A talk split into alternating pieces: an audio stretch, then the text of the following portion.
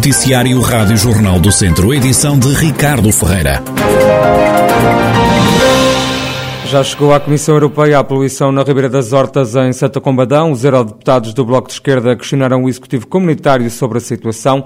O coordenador do Bloco de Esquerda em Santa Combadão, Diego Garcia, diz que as diretivas comunitárias estão a ser violadas. Nós acreditamos que esta situação de poluição na Ribeira das Hortas conflitua com a Diretiva Quadro da Água eh, e com a Diretiva das Águas Residuais Urbanas. Portanto, questionamos à Comissão Europeia se tem pensado desencadear alguma medida para instar Portugal a garantir o cumprimento destas duas diretivas e assim proteger a Ribeira das Hortas. Portanto, e, e para terminar, este é mais um passo nessa esta pressão que temos exercido nas entidades competentes para, de facto, resolver de vez este problema que, que afeta a Ribeira das Hortas há mais de, de uma década. Ouvido também pela Rádio Jornal do Centro, o Presidente da Câmara de Santa Combadão, Leonel Gouveia, mostra-se também preocupado com a poluição registada e garante que os serviços municipais têm tentado resolver a situação contra a preocupação, não tenho problema nenhum, na medida em que essa também é uma preocupação do Presidente da Câmara. E, efetivamente, quando tomei posse em 2013,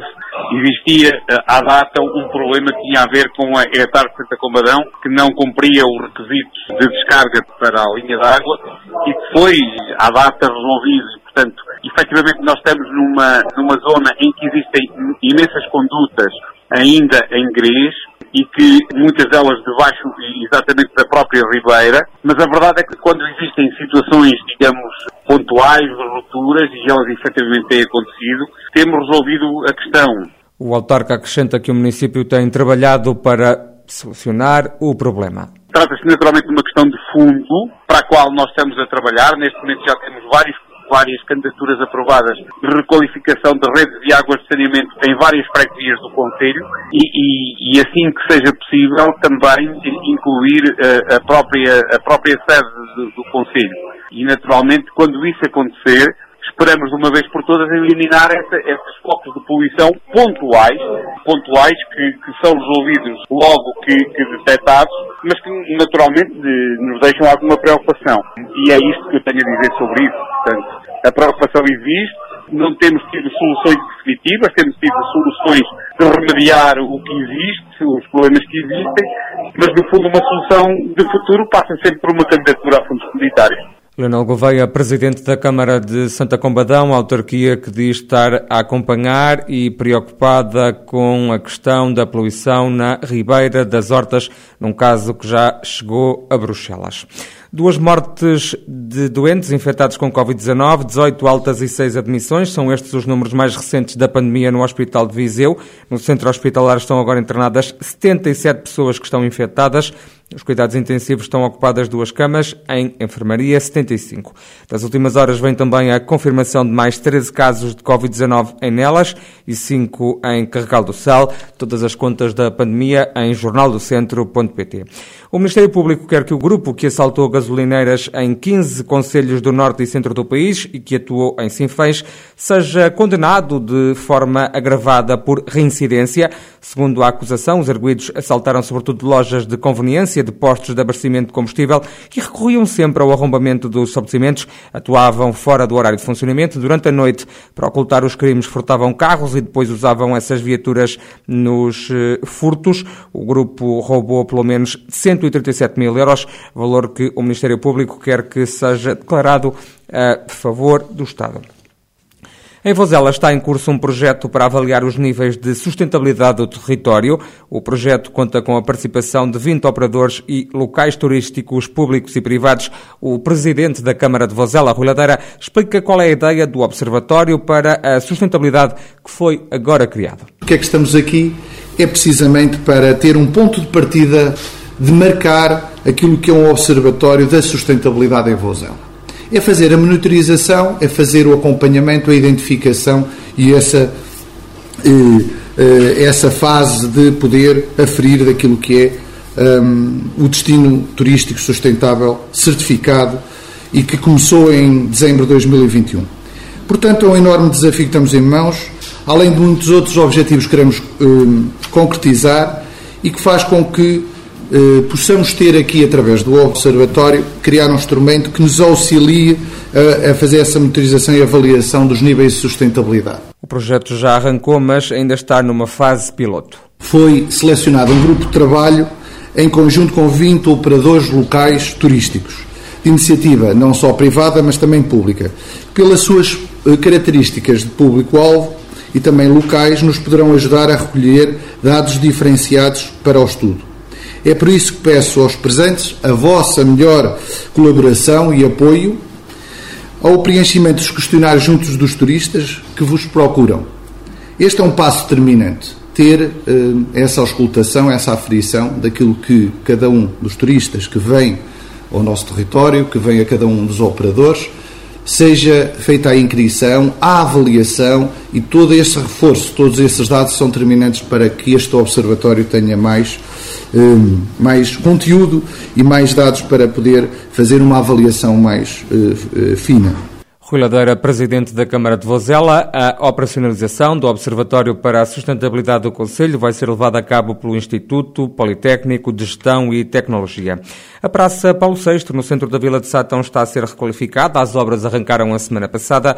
O presidente da autarquia, Alexandre Vaz, explica o que vai mudar na praça que fica localizada em frente aos passos do Conselho. Vamos requalificar, em primeiro lugar, sobretudo, a parte elétrica, com eh, candeeiros novos e com aqueles que eh, no, no, próprio passeio estorvariam alguma coisa para as pessoas passarem com carrinhos e isso, e portanto vamos retirar todos esses postos e colocar postos novos com, digamos assim, com uma parceria que fizemos com a EDP.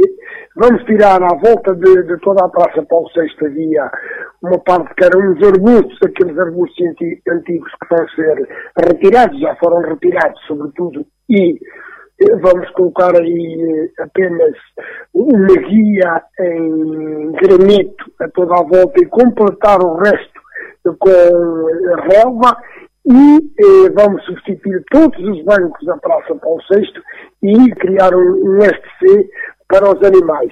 Segundo Alexandre Vaz, presidente da Câmara de Sátão, são os funcionários da autarquia que estão a fazer grande parte dos trabalhos de requalificação da Praça Paulo VI, numa intervenção que deve estar concluída dentro de alguns dias. Nos bairros da Devesa e da Remolha, em Oliveira de Frades, está a ser implementado o projeto Sem Adubos. A iniciativa é promovida pela Associação de Pais e Encarregados de Educação do Agrupamento de Escolas de Oliveira de Frades, isto na sequência de uma candidatura ao programa Bairros Saudáveis. Pedro Silva, que é gestor do projeto, explica o que se pretende com o Sem Adubos. A ideia original é, está relacionada com a agricultura, com a produção de hortícolas e fruto e árvores de fruto naqueles dois bairros, da Remolha e da Devesa, em Oliveira de Frades. E a nossa ideia, portanto, é, é, é levar esse, essas práticas, portanto, de uma, de uma agricultura sustentável, biológica, com qualidade, portanto, à, à, população em geral, mais urbana, e também às escolas, portanto, com a criação de uma estufa, uh, que também funcionará como um local de encontro pedagógico uh, que, que, acolherá, portanto, a população mais, mais velha e mais experiente desses bairros e também a população mais jovem uh, das escolas. O responsável explica ainda a pertinência deste projeto. A ideia decorre da, da falta exatamente desta, portanto, de uma grande proliferação de supermercados, portanto, com, com fruta e legumes vindos de, das mais diversas origens e, e, com alguma produção que temos nestes bairros, não só nestes bairros, mas no Conselho em geral, de grande qualidade, eh, para consumo próprio e com dificuldade às vezes de escoamento. Portanto, há produtos que sobram e que precisam de ser introduzidos no mercado através destes. Portanto, o projeto também se propõe fazer um mercado,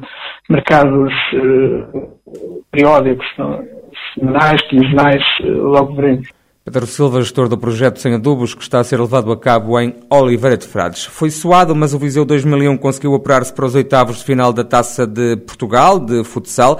A equipa de Paulo Fernandes só conseguiu derrotar os Sazoeiros no desempate por penaltis, ficou 5-4. O treinador do Viseu 2001, Paulo Fernandes, grande que a equipa criou muitas oportunidades de golo. A equipa quer chegar o mais longe possível na Taça de Portugal. Paulo Fernandes não antevê facilidades nas próximas fases da competição. Estamos no, a, um, a, uma jornada da Final Eight.